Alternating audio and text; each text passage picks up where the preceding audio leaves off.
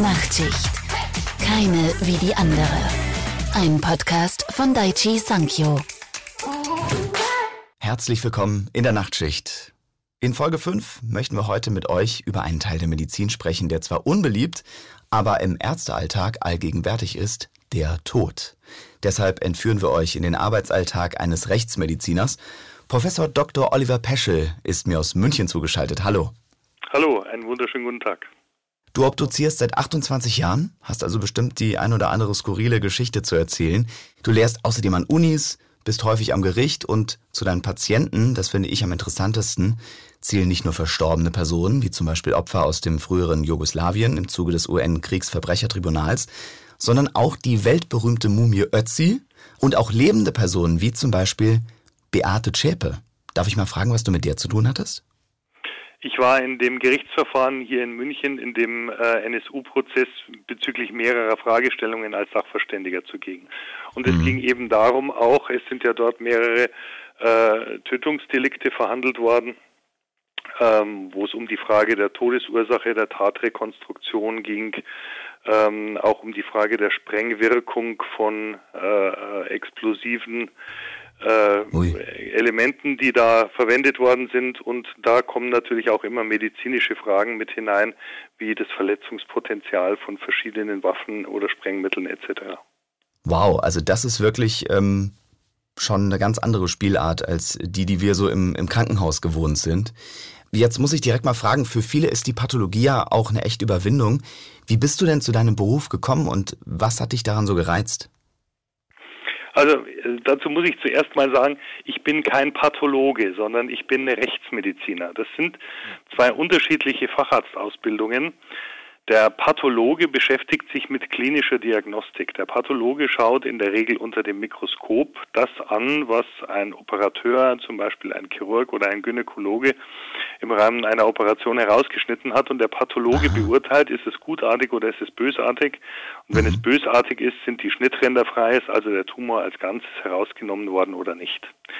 Der Rechtsmediziner macht etwas ganz anderes. Wir sezieren zwar auch wie die Pathologen, aber die Pathologen sezieren nur Leute, die auf natürliche Weise verstorben sind und bei denen ein klinisches Interesse an der Obduktion Aha. besteht.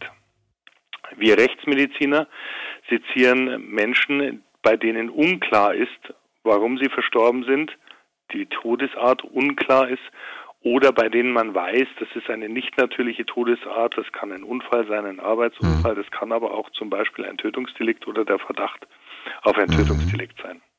Der Grund, warum wir häufig als Pathologen bezeichnet werden, ist letztlich nichts anderes als ein Übersetzungsfehler, weil aus dem angloamerikanischen Sprachgebrauch viele Krimis zu uns herübergeschwappt sind. Und da heißt der Rechtsmediziner der Forensic Pathologist. Und das wird häufig als der Pathologe abgekürzt. Gemeint wäre bei uns aber der Rechtsmediziner, weil ein Pathologe hat noch nie in seinem Leben einen echten Tatort gesehen. Ach, guck. Außer okay. im Fernsehen. Richtig. Ich würde jetzt deinen Beruf eigentlich so beschreiben, der besteht aus gleich vier. Chemiker, Biologe, Physiker und Arzt natürlich.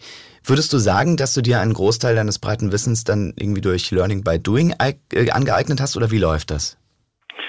Ja, das läuft durch Learning by Doing natürlich, aber deswegen, das macht einem noch lange nicht zum Chemiker und zum Physiker. Mhm. Ähm, aber wir haben hier zum Beispiel bei uns im Institut natürlich Biologen, die zum Beispiel Molekularbiologie, Molekulargenetik, den genetischen Fingerabdruck machen. Wir haben Physiker, bei denen geht es hauptsächlich zum Beispiel um Verkehrsunfälle, Unfallrekonstruktion, Bewegungsabläufe beim freien Fall, beim Sturz aus großer Höhe zum Beispiel. Und wir haben natürlich auch Chemiker oder Pharmazeuten, die die ganze Toxikologie machen, also die Lehre von den Giften, auch von den Medikamenten, wenn sie entsprechend überdosiert sind. Der Nachweis solcher Substanzen im Blut, in Geweben, die sind ja häufig bei uns auch nicht ganz frisch. Das kann auch mal eine Exhumierung sein, die schon acht Wochen mhm. unter der Erde war, wo man dann Medikamentenspiegel feststellen muss. Und mit diesen unterschiedlichen Fachdisziplinen arbeitet man auch als Mediziner eigentlich ständig zusammen, denn das Eingangsmerkmal zu uns in, ins Institut ist eigentlich die Untersuchung eines entweder toten oder eines lebenden Menschen, der mhm. Opfer einer Gewalttat geworden ist. Und so bei uns läuft sozusagen, bei uns Medizinern läuft sozusagen die, die Information zusammen und wir müssen sie dann auch weitergeben, sodass wir diejenigen sind, die die Schnittstelle zwischen den Kriminalisten, der Staatsanwaltschaft mhm. einerseits, aber eben auch den Disziplinen Medizin, Biologie, Physik, Chemie, äh, die das weiter vermitteln und die das entsprechend übersetzen, dass der Jurist etwas damit anfangen kann.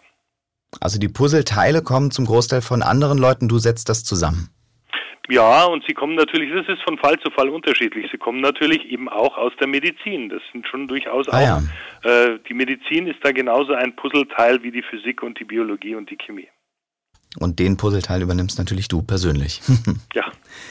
Wo siehst du denn die größte Überschneidung zwischen einem kurativ tätigen Arzt und dem Rechtsmediziner?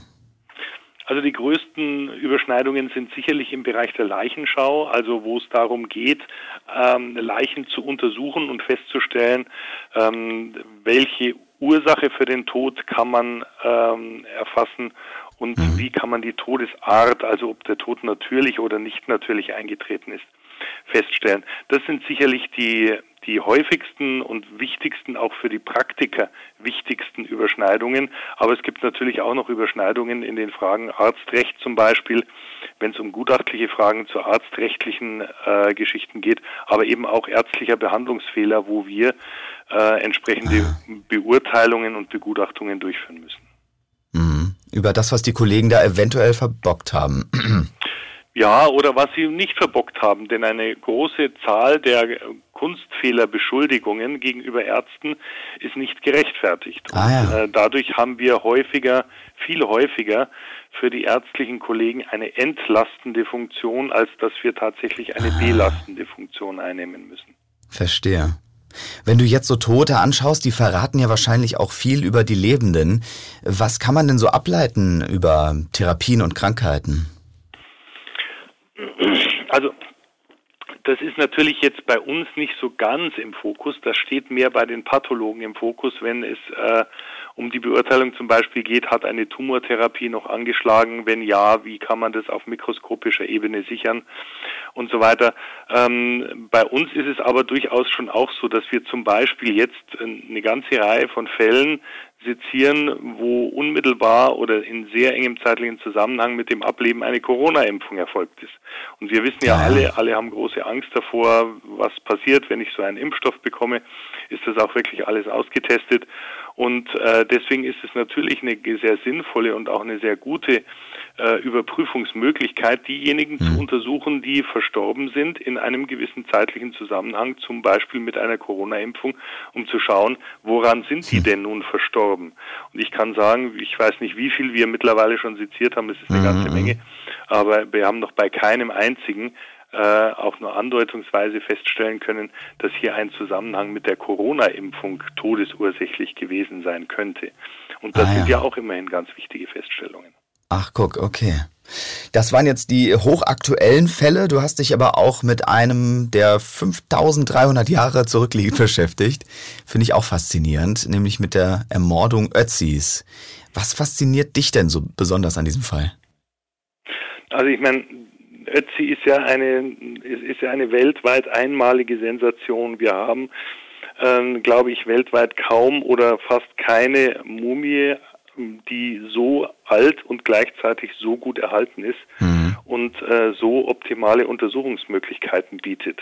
Und äh, deswegen ist mein Job, den ich im Archäologiemuseum in Bozen habe, nämlich äh, ich bin der Leiter des Konservierungsteams. Äh, derjenige, dass ich zusehen muss, dass er möglichst gut und möglichst lange hm. äh, erhalten wird, sodass man ihn nicht nur anschauen, sondern eben auch weiter untersuchen kann. Denn ah, die Frage kommt ja auch häufig an dem Ötzi, ist doch schon alles untersucht. Da ist sicherlich schon alles oder fast alles untersucht, was man im Moment untersuchen kann, aber wir wissen alle noch nicht, was man in 30 oder in 50 Jahren untersuchen kann. Genau. Und man kann die Technik in 30 weiter ist, oder 50 Jahren sicherlich bedeutend mehr untersuchen, als man das heute kann. Und deswegen ist es äh, wertvoll und wichtig, äh, ihn so gut wie möglich zu konservieren, um mhm. auch in der Zukunft optimale Untersuchungsbedingungen zu haben. Wo liegen denn die Unterschiede bei einer Untersuchung einer so alten Mumie und ich sag mal eines normalen Leichnams?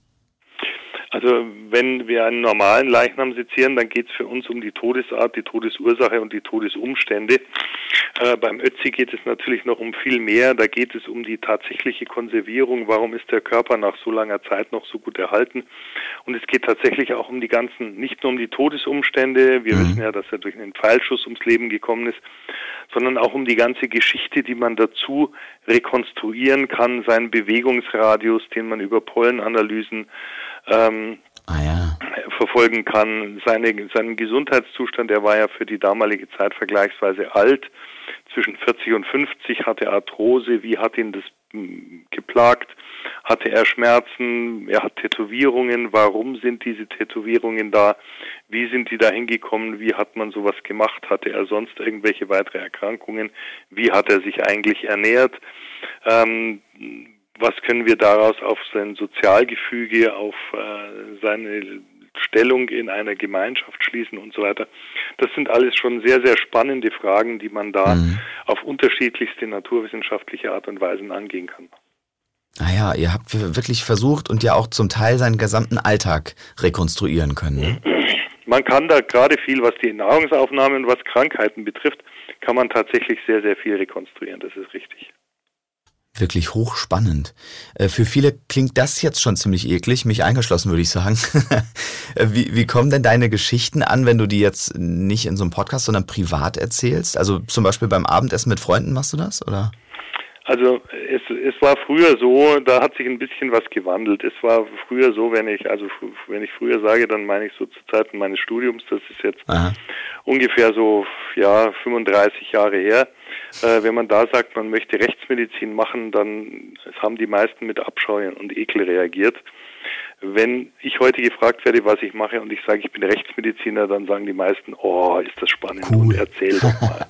ja, okay. Und ähm, ich habe also, ich hab, weiß eigentlich in den letzten Jahren oder Jahrzehnten keine einzige negative äh, Resonanz. Äh, natürlich sagt der eine oder andere, oh, das könnte ich aber nicht.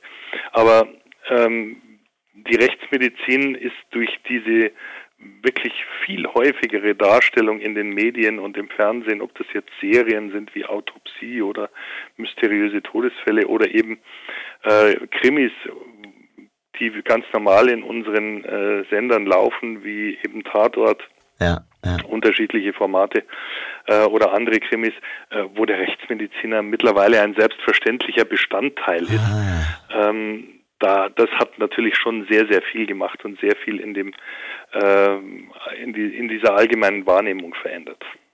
Mhm. So eine Obduktion für einen Rechtsmediziner, ist die irgendwann reine Routine oder kommt da auch für dich immer was Neues dazu? Also wir sehen schon immer wieder Befunde, das muss man schon auch sagen, die wir vorher in dieser Art und Weise nicht so gesehen haben. Das war für mich ganz ehrlich auch mit einer der Gründe, die mich dann zu dem Fach gebracht haben. Ich bin als mhm. Student, ich kann mich da an eine Obduktion erinnern, wo eine Frau obduziert wurde, die ein sehr ungewöhnliches Verletzungsmuster hatte. Und da standen drei hochkarätige Professoren daneben, jeder von denen mit über 30 Jahren Berufserfahrung und haben sich unterhalten und haben gerätselt, wie diese Verletzung so zustande gekommen sein könnte. Und ich bin da als ganz kleiner Student, der noch von nichts was verstanden hat, daneben gestanden. Aber was ich verstanden habe, war, diese drei Leute, von denen jeder unendlich viel Erfahrung hatte, ähm, mussten ihre Erfahrung zusammenwerfen, um dann auf eine gemeinsame Synthese zu kommen. Hm. Und das war für mich als Außenstehenden so spannend zu sehen, dass es eben äh, jetzt auch mit der Erfahrung nichts ist, was man immer so aus der Lameng heraus gleich aus dem Ärmel schütteln kann, sondern ähm, dass man hier wirklich mit Kooperation und Erfahrung und mit vielen verschiedenen Leuten und Aspekten zusammenarbeiten muss, um zu einem richtigen Schluss zu kommen. Mhm. Ähm, das ist etwas, was mich damals schon sehr fasziniert hat und was mit ein, eine der Ursachen ist, die mich zu diesem Fach gebracht haben. Das ist anders als in Krimis. Ne? Da gibt's oft nur, ich sag mal, den einen und vielleicht noch einen Assistenzarzt oder so, der, der ihm da hilft. Aber der Rechtsmediziner macht, löst die Fälle gefühlt immer alleine, habe ich das Gefühl. Da ist im Krimi kein Platz dafür, für so eine Institution ah. und für die, für dieses Zahn- und Räderwerk, die das in einer solchen Institution so abläuft und die vielen unterschiedlichen Fachdisziplinen, wenn Sie in einem Krimi das reinbringen würden, dass der Toxikologe auch noch dazukommt und dass man den DNA-Mann dazu holt und dass dann noch einer kommt, der die Blutspurenmusteranalyse macht und dass man dann noch den Physiker fragt, kann man denn mit so einem Werkzeug überhaupt so eine Verletzung beibringen oder muss das ein anderes Werkzeug gewesen sein? Das ist der ganze Krimi rum. Ja? Und keiner hat was kapiert. Das muss zwangsläufig in diesen Formaten einfach ein bisschen mhm. einschieniger, klarer, direktiver dargestellt werden, sonst würde man es nicht verstehen. Also du würdest aber schon sagen, dass dieses Wissen, was den Rechtsmedizinern im Krimi so äh, angedichtet wird, das ist schon fast übermenschlich, weil du brauchst eben schon deine Kollegen, um den Fall zu lösen. Ja, das ist schon, also das ist tatsächlich so, dass wir eben da nicht alleine arbeiten. Das finde ich auch sehr gut, dass wir nicht alleine arbeiten, weil man eben immer ähm, das Feedback hat von äh, Leuten, die es aus ihrer Erfahrung eben vielleicht eine Nuance anders sehen mhm. und äh, dann aus diesen unterschiedlichen Betrachtungswinkeln etwas ähm, eine Synthese zu bilden, das ist, glaube ich, immer das, mit dem man der Realität dann tatsächlich auch am nächsten kommt. Jetzt ist es ja auch mit Technologien oder anderen Verfahren, die ihr verwendet, äh, sehr gut möglich, der Realität irgendwie nahe zu kommen. Was sind denn so die neuesten, die du verwendest, die vielleicht auch eben von Ärzten im Krankenhaus genutzt werden? Also was wir früher nur sehr selten und sehr wenig gemacht haben, was wir heute mehr oder weniger regelmäßig machen, sind zum Beispiel radiologische Untersuchungsverfahren zu nutzen. Mhm. Wir haben früher schon auch in zwei Ebenen Röntgenaufnahmen gemacht, wenn es um die Frage einer Schussverletzung geht und ob ein Projektil noch im Körper steckt. Da wurden Röntgenaufnahmen auch schon vor 30, 40 Jahren genutzt. Heute äh, können wir bei Leichen postmortal CTs anfertigen und können diese CTs entsprechend beurteilen. Die sind für uns dann auch eine wichtige Beurteilungsgrundlage, gerade was solche Fremdkörper, Schussverletzungen, Knochenbrüche, Frakturen, komplexere Frakturen anbetrifft. Das mhm. ist etwas, womit wir mit dem CT als zusätzliche Maßnahme, nicht als Maßnahme, die die Obduktion ersetzt, aber als zusätzliche Maßnahme äh, sehr zufrieden sind und was uns auch ein großes Stück weiterbringt. Naja. Jetzt gibt es ja immer mal Todesfälle, die nicht aufgeklärt werden können. Wie gehst du denn damit um, wenn der Fall eingestellt wird und du mit dem Ergebnis irgendwie so gar nicht zufrieden sein kannst? Ja, ich, ich nehme mal an, das ist so wie wenn einem klinisch tätigen Arzt der Patient stirbt. Ähm, man wird natürlich ganz klar nicht in jedem Fall und immer hundertprozentig erfolgreich sein können. Mhm. Und das macht einem natürlich dann nicht gerade zufrieden, sondern das wurmt einem so ein bisschen und man fragt sich, habe ich da was verkehrt gemacht? Was hätte ich noch machen können? Hätte ich noch was anderes machen können? Haben wir was vergessen? Ähm, das ist etwas, was einem dann schon beschäftigt. Und wenn man dann zu dem Schluss kommt, wir haben alles gemacht mhm. ähm, und wir sind trotzdem nicht drauf gekommen, dann glaube ich, kann man sagen, legt man dem Fach so in einer kleinen geistigen Schublade ab. Ah. Ähm, die man dann wieder aufmacht, wenn man einen vergleichbaren Fall findet oder von der man später vielleicht vor dem jüngsten Gericht hofft, dass man dann die Möglichkeit hat zu sagen, ach ja, was ich noch immer wissen wollte, Doppelpunkt. Mhm. Das äh, ja, ist so eine Wunschvorstellung. Wow, ja, eine faszinierende finde ich an dieser Stelle. Äh, was ist denn mit Technologie? Äh, die entwickelt sich ja weiter. Wird so eine Schublade auch nochmal aufgemacht, wenn es von irgendwo heißt, so wir haben da noch eine neue Untersuchungsmethode, die vielleicht passen würde? Ja, klar. Also wenn, ähm, das weiß man ja mittlerweile, dass gerade Mordermittlungen eigentlich nie vollkommen eingestellt werden, sondern es gibt mhm. immer wieder ähm, dann von Seiten der Polizei in erster Linie, äh, dass die Archive durchforstet werden und dass jemand dann sich wieder mal so eine alte Akte, die ungeklärt ist, rausnimmt und schaut, gibt es denn heute neuere Möglichkeiten, um diesen Fall klären zu können. Und solche Fälle, das sind sogenannte Altfälle heißen die, mhm. äh, oder Cold Cases, wie man heute auf Neudeutsch so schön sagt. Ähm, die haben wir auch regelmäßig und die, die werden auch regelmäßig dann allerdings vorwiegend auch durch labortechnologische äh, Untersuchungsverfahren. Die DNA ist hier natürlich ganz groß mit vorne dran, aber auch die Toxikologie, ah, ja. ähm, dass solche Fälle noch geklärt werden können, auch zum Teil nach mehreren Jahrzehnten dir schon mal auch passiert und dann eben auch so mit so einem befriedigenden Gefühl, dass man es eben doch noch rausgefunden hat? Ja. Verbunden? Ja, wir haben mal, ich erinnere mich zum Beispiel an einen Fall, wo eine junge Frau im Studentenwohnheim in München getötet worden ist. Ähm, das war am Anfang sehr unklar. Ist es tatsächlich ein Tötungsdelikt? Ist sie erschlagen worden oder ist sie durch mehrere Stürze, hat sie sich durch Stürze so verletzt, dass sie dann letztlich daran verstorben ist? Und man ist dann primär mal davon ausgegangen, dass es wohl Stürze, also un, ein Unfallmechanismus gewesen ist. Mhm. Und äh, wir haben uns fast 20 Jahre später die Blutspuren, die vom Tatort dokumentiert gewesen sind, nochmal angeschaut und sind aufgrund der Blutspuren ganz eindeutig zu der Feststellung gekommen, das kann nicht sein, dass es nur Sturzgeschehen gewesen sind. Da müssen Schlagelemente dabei gewesen sein und das ah, ja. macht man nicht selber, also muss es jemand mhm. Dritter gewesen sein. Und dann hat es nochmal acht Jahre gedauert und dann ist der Fall tatsächlich auch so weit ermittelt worden, dass man einen Tatverdächtigen gehabt hat. Boah. Und äh, dieser Tatverdächtige ist dann festgenommen, befragt worden und hat es gestanden, dass er sie erschlagen hat. Wow. Und das sind dann solche Dinge, wo man, wo man schon eine ganz besondere äh, tiefe innere Befriedigung hat, dass man das, was man mhm. gesagt hat, was man herausgefunden hat, ähm, dass das tatsächlich gestimmt hat und tatsächlich auch zur Klärung des Falles geführt hat.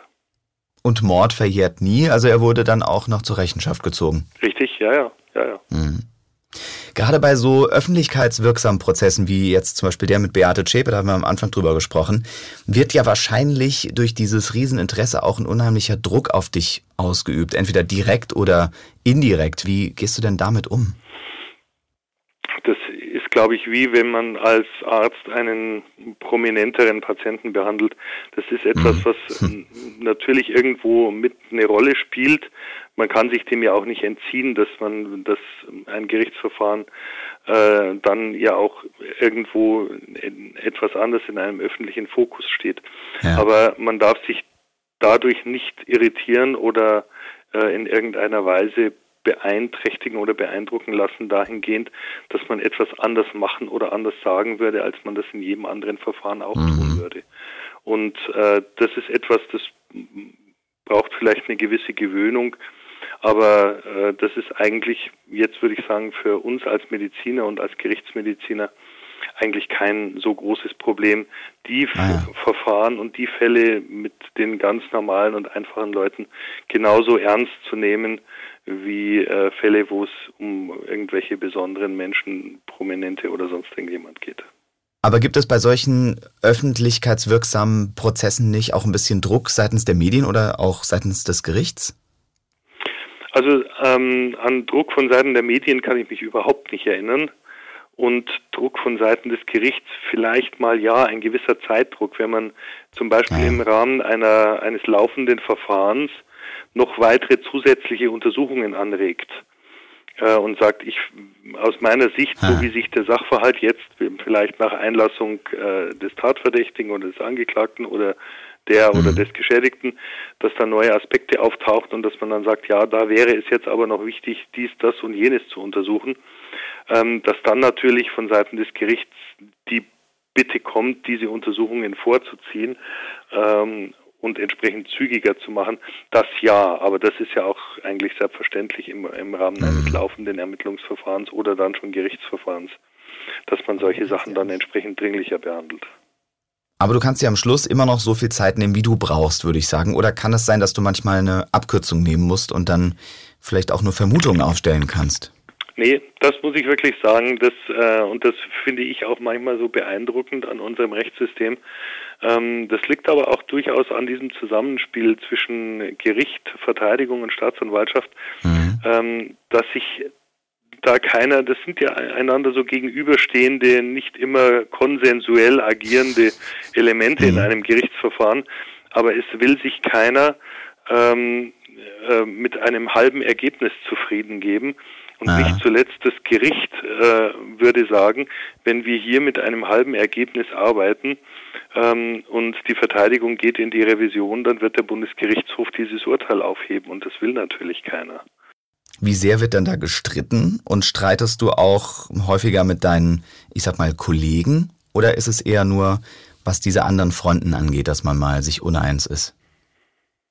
Also es gibt natürlich schon Unstimmigkeiten oder mal, dass, dass man dass, dass Verteidigung und Staatsanwaltschaft etwas äh, nicht einheitlich sehen. Das ist ja auch Sinn und Zweck der ganzen mhm. Geschichte, dass ein Verteidiger nicht nur äh, den Staatsanwalt gegenüber hat, sondern dass er auch jemanden hat, der seine Position vertritt und versucht für ihn ähm, ein optimales Ergebnis rauszuholen. Das ist ja letztlich Sinn und Zweck dieses ganzen Konstruktes bei einem Gerichtsverfahren. Ja. Ähm, ich bin da eigentlich mehr außen vor, denn ich, ich äh, bin derjenige, der gefragt wird und Fragen beantwortet und der dann, wenn ich die Fragen nicht beantworten kann, möglicherweise Anregungen macht, was man tun könnte, um diese Fragen zu beantworten. Ah ja. Und entscheiden muss es letztlich das Gericht in Abstimmung mit Verteidigung und Staatsanwaltschaft. Macht man dann noch solche Untersuchungen oder macht man sie nicht? So dass mhm. ich bezüglich so eventueller Streitigkeiten eigentlich äh, ziemlich fein raus bin. Schön gesagt. Kannst du uns denn mal äh, so ein bisschen mitnehmen und aus dem Nähkästchen plaudern, was vielleicht so ein ganz außergewöhnlicher oder auch skurriler Fall war? Also wir haben mal einen jungen Mann obduziert, ähm, Anfang 30 mit so einer Drogenvorgeschichte. Er hat offensichtlich mhm. Jura studiert, ähm, nicht ganz fertig gemacht, war ein Langzeitstudent, der durchaus auch mal dem Leben und mal der einen oder anderen auch weicheren Droge zugesprochen hat. Mhm. Und der kollabierte plötzlich in Anwesenheit seiner Schwester und seiner Mutter auf dem Balkon seiner Wohnung. Der hatte beide zum Kaffeetrinken eingeladen. Ähm, und die haben dann den Notarzt gerufen. Der Notarzt hat noch versucht, ihn wiederzubeleben. Er hat ihn aber nicht wiederbeleben können.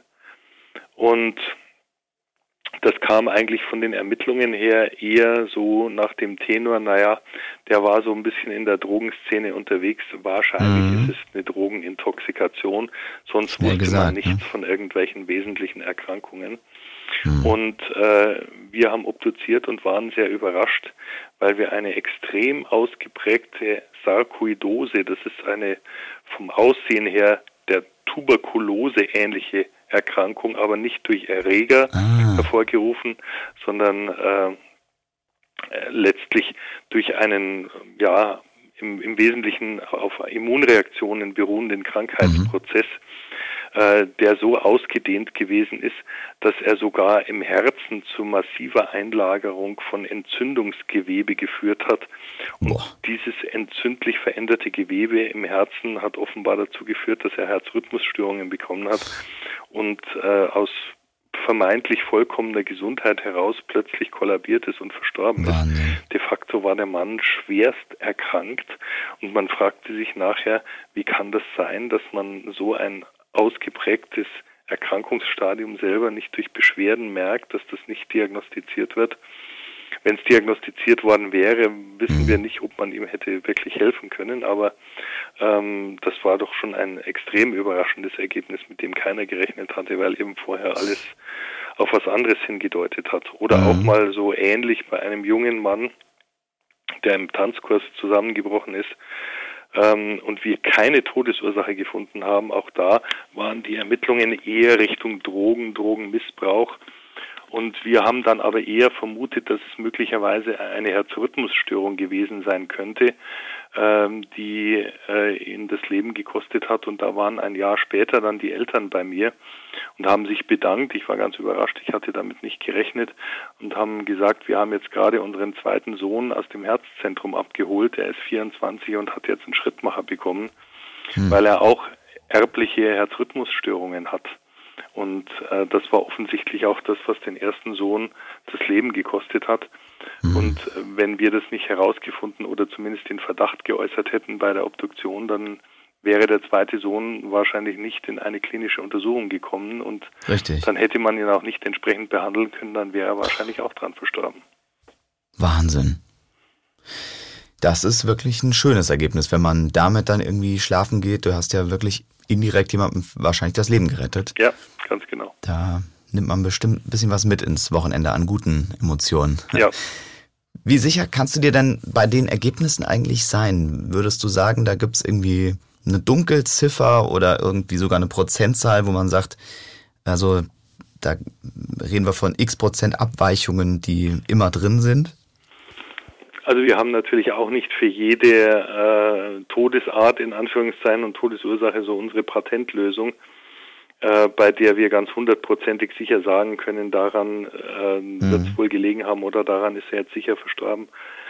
Für uns kommt es ja auch wesentlich darauf an, jetzt nicht nur das einzelne Detail zu finden, an dem der Betreffende verstorben ist, sondern für uns kommt es auch wesentlich darauf an, differenzieren zu können. War es etwas Natürliches, eine natürliche Erkrankung, an der der Betreffende verstorben ist, oder ist da irgendeine Einwirkung von außen dabei? Also ist jemand anders möglicherweise daran schuld? Und äh, das geht natürlich nicht nur in der Medizin, sondern das wird auch mit den Kriminalisten zusammen betrachtet und erklärt. Und ich würde schon mal denken, in den allermeisten Fällen kommt man da auf einen grünen Zweig und auf den richtigen Weg. Wenngleich es sicherlich abhängig vom Untersuchungsumfang immer wieder Fälle gibt, wo man das eben ad hoc nicht herausfindet. Ich kann mich zum Beispiel an einen erinnern, der lag mit drei Promille im Winter auf der auf einer Bank an der Autobahnraststätte in der Nähe von München hier und war tot und wir sagten, ja, wahrscheinlich ist er erfroren. Der hatte dann auch über drei Promille, das prädestiniert zum Erfrieren. Was wir nicht wussten und das konnte man damals auch nicht herausfinden, wenn man nicht gezielt danach gesucht hat, der ist vorher mit einem ganz speziellen Medikament betäubt worden. Ah. Und äh, weil die Sache eigentlich so klar war mit dem Alkohol, mit dem Erfrieren, hat man das nicht weiter untersucht. Und erst zwei oder drei Jahre später, als man dann diese Räuberbande ausfindig gemacht hat, die das systematisch gemacht hat, Leute zu betäuben und dann auszurauben und sie dann irgendwo hinzulegen. Erst dann wurde dieser Fall wieder aufgegriffen und nachuntersucht und dann hat man auch bei einer ganz gezielten Nachuntersuchung dieses Medikament gefunden, mit dem er betäubt worden war, sodass mhm. wir das am Anfang eben nicht gemerkt haben, was da eigentlich dahinter steckt und gedacht haben, naja, ein, jemand, der im Alkoholrausch erfroren ist und tatsächlich war Opfer eines Tötungsdeliktes. Wahnsinn, das ist wirklich genau der Stoff, aus dem die Tatortkrimis gestrickt sind, ne? Richtig, genau, drum. Deswegen sind die ja so spannend. Jetzt landen bei dir ja, ich sag mal, immer Menschen. Wie viele würdest du sagen, sind denn natürlichen Todes, an einem natürlichen Tod gestorben und wie viele sind Mordopfer? Kann man da so prozentual irgendwas sagen? Also nicht jeder, der ähm, eines nicht natürlichen Todes verstirbt, ist ja ein Mordopfer. Da gibt es die ganzen Suizide, die ganzen Unfälle. Mhm. Ähm, das heißt, wir haben im Klartext, wir haben hier bei uns in Deutschland ähm, Gottlob sehr, sehr wenig Tötungsdelikte. Ähm, es gibt so statistische und wissenschaftliche Untersuchungen, die sagen, wir haben ungefähr bei uns in, in Deutschland jetzt eine Prozentzahl von etwa vier Prozent Menschen, die eines nicht natürlichen Todes versterben mit erheblichen Ungenauigkeiten in dieser Statistik, aber die Größenordnung so vier bis fünf Prozent, das dürfte in etwa hingehen. Naja. Und von denen ist aber nur ein Bruchteil Opfer eines Tötungsdeliktes. Das muss man auch dazu ah, sagen. Ja. Also Tötungsdelikt in dem Sinne, dass der bewusst von einem anderen Menschen zu Tode gebracht worden ist. Ach komm, okay. Hattest du denn, wenn ich das fragen darf, schon mal jemanden vor dir liegen, den du persönlich kanntest? Ja, hatte ich auch. Das lässt sich ja manchmal Ui. auch gar nicht vermeiden.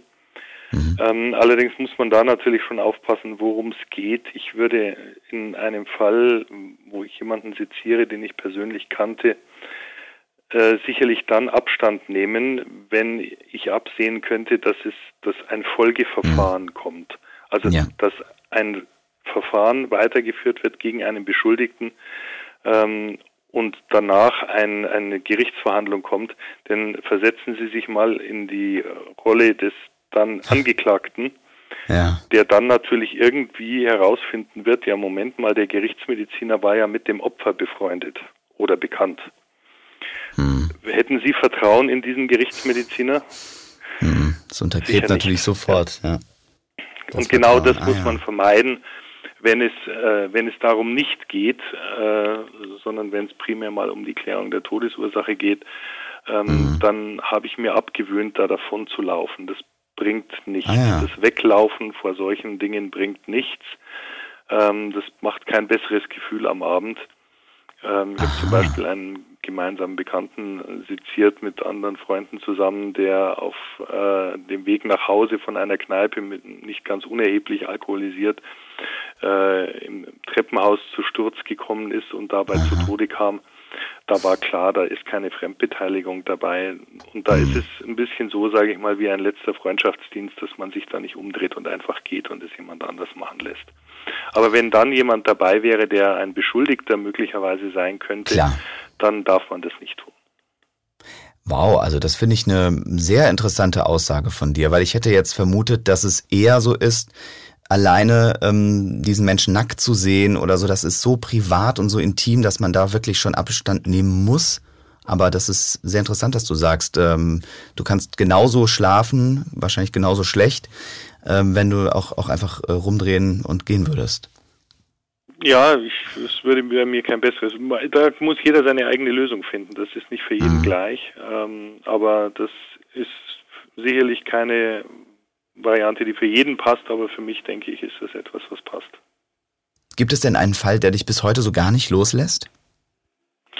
Ach ja, da gibt es natürlich einige Fälle. Also die, die Fälle, die einem so gar nicht loslassen, das sind häufig die, wo man nicht so ganz hundertprozentig äh, dahinter gekommen ist, was ist nun eigentlich passiert. Und wir haben so ein paar Fälle mittlerweile, wo es, wo es, wo die Leiche nicht gefunden worden ist, zum Beispiel, wo wir an anhand von Blutspuren und anhand von Tatortspuren versucht haben, einen Tatablauf zu rekonstruieren ähm, und es dann auch tatsächlich verurteilt worden ist, dann würde man natürlich schon sehr gerne wissen, was ist da wirklich passiert. Und das sind so die Fälle, die einem auch immer mhm. wieder dann in den Sinn kommen und wo man dann immer wieder drauf gestoßen wird und sich fragt, was, was, was war das wohl wirklich? Sind wir da rangekommen an die Wahrheit, an die Wirklichkeit oder war es möglicherweise doch ganz anders?